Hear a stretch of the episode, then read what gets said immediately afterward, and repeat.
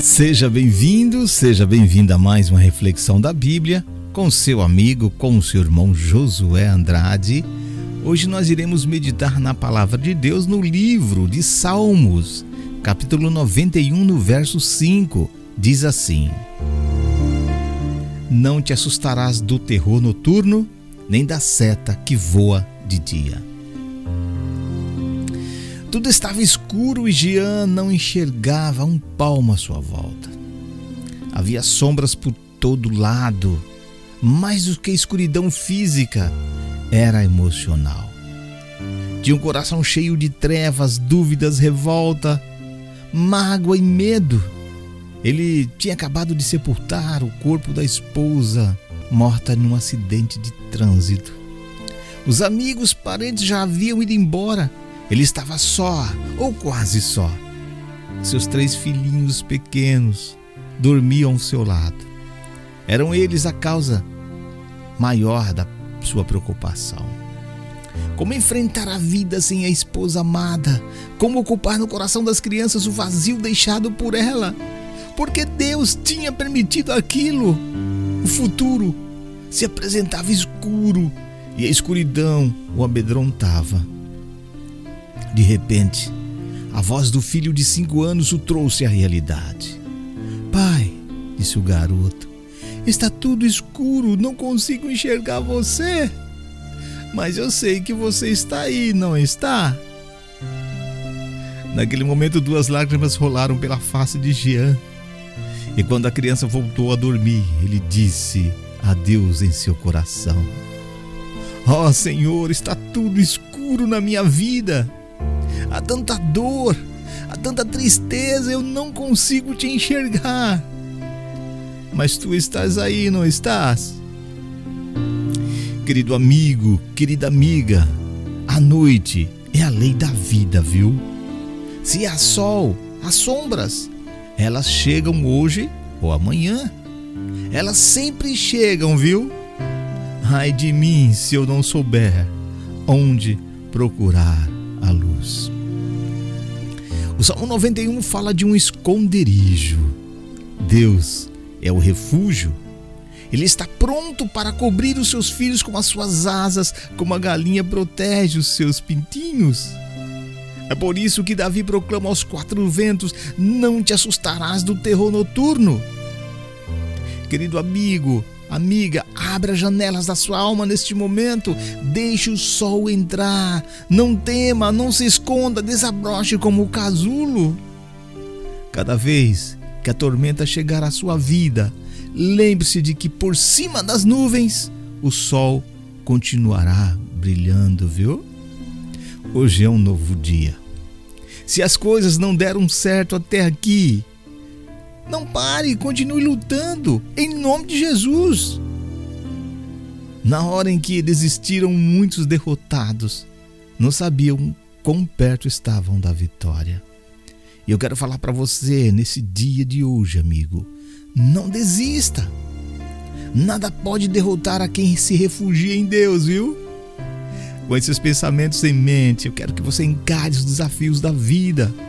Se a sua confiança está depositada em Deus, não te assustará do terror noturno, nem da seta que voa de dia. Nesse momento eu gostaria de orar com você. Vamos orar comigo? Querido Deus e eterno Pai, Criador do universo, Criador do ser humano, nesse momento, Senhor, eu quero te Pedir que, em nome de Jesus Cristo, tu possa aceitar a nossa oração, que a nossa oração possa chegar no seu trono e que tu possa, nesse momento, mandar um anjo poderoso a estar perto desse amigo, dessa amiga que está nesse momento orando comigo. Quem sabe passando por momentos difíceis, momentos de escuridão na vida. Que esse anjo nesse momento toque em seu ombro, que eles possam sentir que tu estás com Ele. Vem nos dar a tua paz. Vem nos dar um bom dia. Que nós possamos ficar na tua companhia, não só esse dia, mas todos os dias da nossa vida. É que eu te peço em nome de Jesus. Amém e amém, Senhor. Eu vou ficando por aqui, tá bom? Desejando a você um bom dia e que o sol da justiça, Jesus Cristo, clareie o seu dia, clareie a sua vida nesse momento. Abraço e um beijo no seu coração.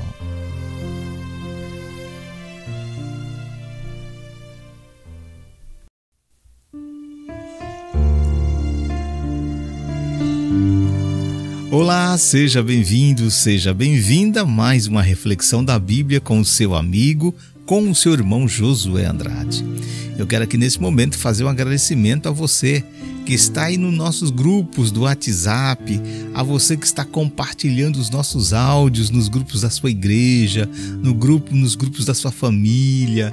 Que Deus seja louvado com a sua atitude, que você possa ser abençoado neste momento e as pessoas aí que estão recebendo o áudio também possam ser abençoado por Deus, viu? Hoje nós vamos aqui meditar no livro de Romanos, no capítulo 8, versos 28, que diz assim: Sabemos que Deus age em todas as coisas para o bem daqueles que o amam, dos que foram chamados de acordo com o seu propósito. Meu amigo, minha amiga, é interessante, né?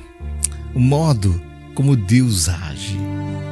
Por vezes nós não compreendemos como Ele usa algumas circunstâncias difíceis da nossa vida para promover o nosso bem, não é verdade? Parece ser até contraditório, mas quando estamos mais vulneráveis, mais semelhantes a Cristo e mais dependentes de Deus nos tornamos, sabia?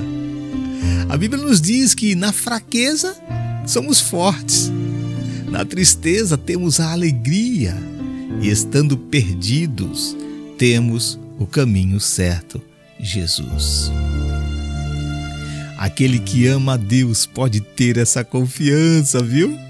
Os sofrimentos que enfrentam não se comparam com o maior bem que o Senhor tem preparado para os que foram chamados segundo o seu propósito.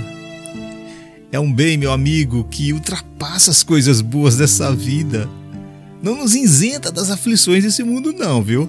Mas é a graça de poder viver conforme Cristo até que ele nos busque para estar com Deus para sempre eternamente.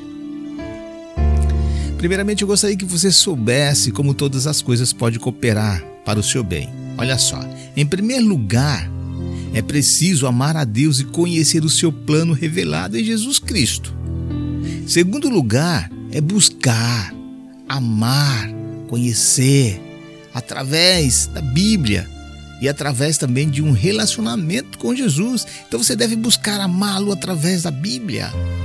Em terceiro lugar, é orar confiando que Deus cuida de você mesmo nos seus sofrimentos. Ah, meu amigo, creia que não há nenhuma provação maior do que o poder de Deus, não, viu? Por mais que não compreenda, creia que Deus tem o controle de todas as circunstâncias. Eu vou ficando por aqui, meu amigo, desejando a você um bom dia e que você tenha Jesus no controle da sua vida, viu? Abraço e um beijo no seu coração.